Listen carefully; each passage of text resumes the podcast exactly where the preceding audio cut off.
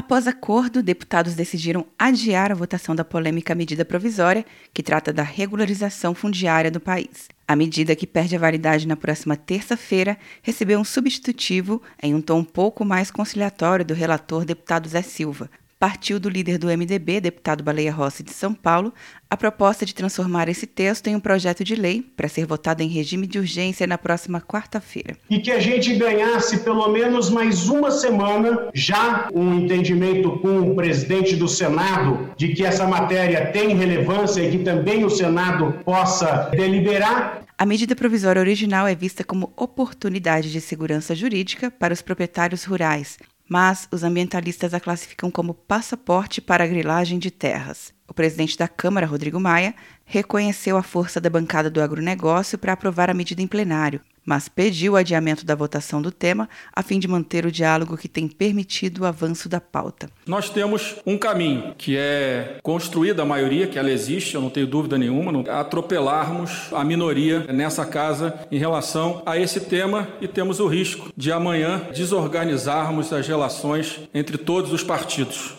que a gente possa avançar sem uma ruptura nas relações na casa. O texto que o relator Zé Silva apresentou é bem diferente da medida provisória original e foi construído após o deputado ouvir apelos das frentes parlamentares ambientalista e do agronegócio. O relator acatou várias sugestões, entre elas a necessidade de comprovação de que a terra ser regularizada já estava ocupada antes de 2008.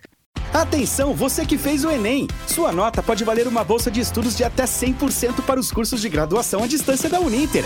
Isso mesmo! Até 100% de desconto em mais de 90 cursos. Transforme seu futuro. Acesse o site e inscreva-se agora. Uninter, a melhor educação à distância do Brasil. Uninter.com De Brasília, Luciana Castro.